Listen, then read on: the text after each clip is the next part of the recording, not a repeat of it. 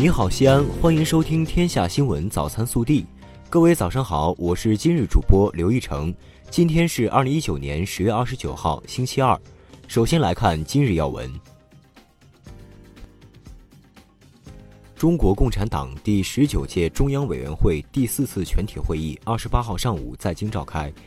中央委员会总书记习近平代表中央政治局向全会作工作报告。并就中共中央关于坚持和完善中国特色社会主义制度、推进国家治理体系和治理能力现代化若干重大问题的决定，向全会作了说明。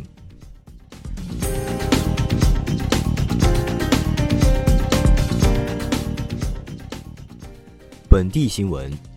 十月二十八号，西安市基础教育三年行动计划第一批项目学校集中开工，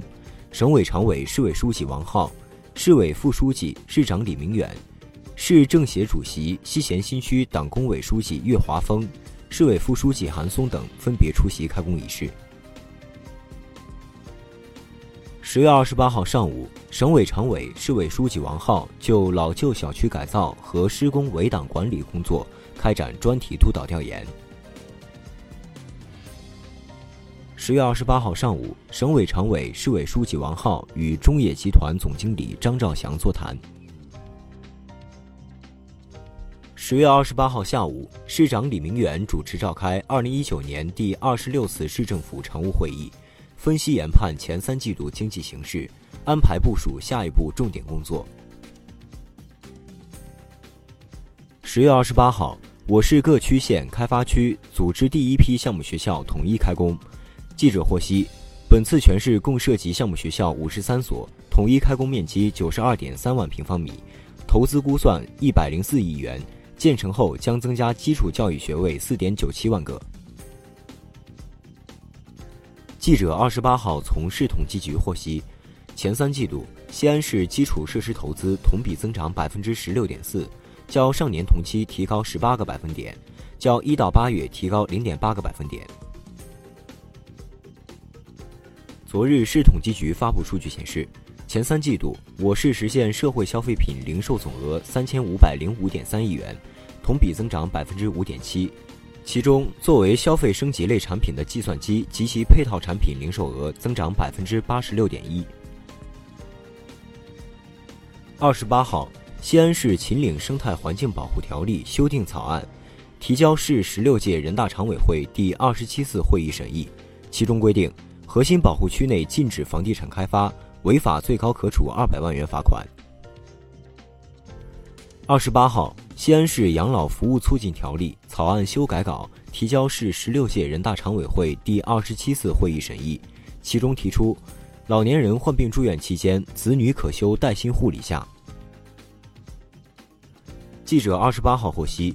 西安至韩城城际铁路蒲城至韩城段初步设计。日前获省发改委批复，为蒲韩段开工建设奠定了基础。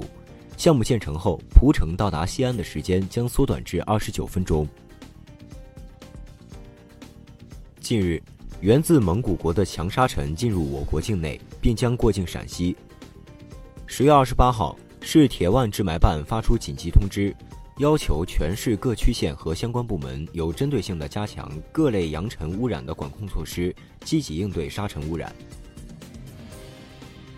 十月二十八号，西安蓝田生活垃圾无害化处理焚烧热电联产项目投入运营，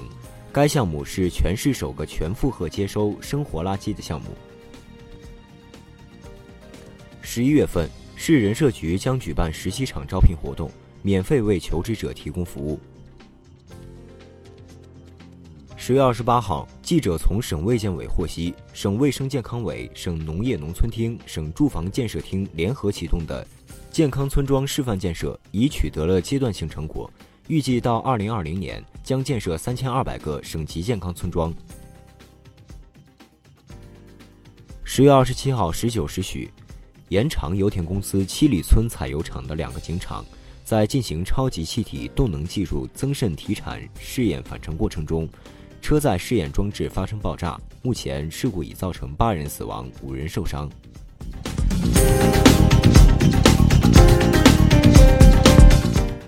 国内新闻：外交部发言人耿爽二十八号在回答有关英国货车事件的提问时说，目前英国警方仍在对此案进行调查，仍表示尚无法确认遇难者的国籍。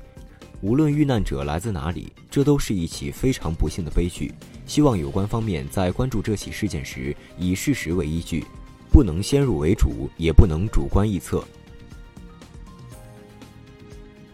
近日，公安部起草了《公安部关于修改道路交通安全违法行为处理程序规定的决定》，向社会公开征求意见。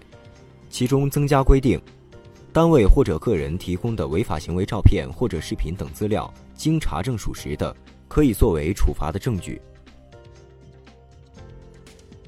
中国电信二十八号公布二零一九年前三季度财报，根据中国移动和中国联通此前公布的数据计算，三大运营商今年前三季度累计实现净利润一千一百点一二亿元，日赚约四点零三亿元。中国书法家协会原分党组书记、原副主席赵长青涉嫌严重违纪违法，目前正在接受中央纪委国家监委驻中央宣传部纪检监察组纪律审查和山东省监委监察调查。二十八号凌晨，甘肃甘南藏族自治州夏河县发生五点七级地震，经官方排查统计，目前地震已造成二十一人受伤，二百三十四户民众受灾。二十八号十六时二十一分，贵阳市关山湖区一在建工地发生坍塌，经初步核实，有九人被困。截至当晚十时三十五分，现场已救出六人，另有两人已被定位，还有一人被埋位置尚未确定，救援工作仍在紧张进行中。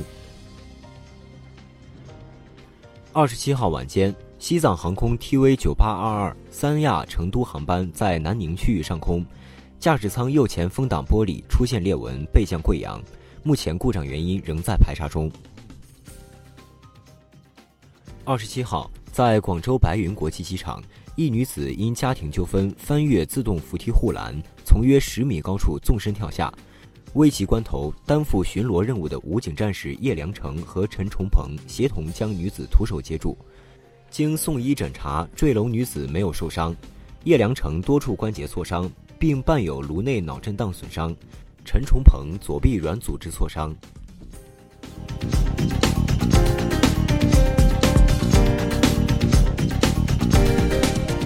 暖新闻。二十六号，在哈尔滨开往佳木斯的第七八幺三次列车上，出现了暖心一幕。乘坐本次列车归队的黑龙江消防总队佳木斯市支队七十八名消防员意外收到了一位热心大哥赠送的爱心饮料。送饮料的男子称：“总能看到消防员为救人付出生命的报道，被他们英勇的精神感动，想表达一下自己的感激之情。”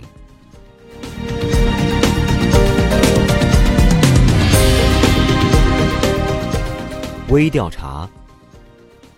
近日。贵阳一家长将一道数学题发到朋友圈，引起热议。题目为：七个小朋友玩老鹰捉小鸡，已捉到三只小鸡，问还有几只小鸡没被捉到？小学生答案是二，被批错。原因是新版数学书没有老母鸡这个角色，答案应该是三。你怎么看这种有争议的数学题？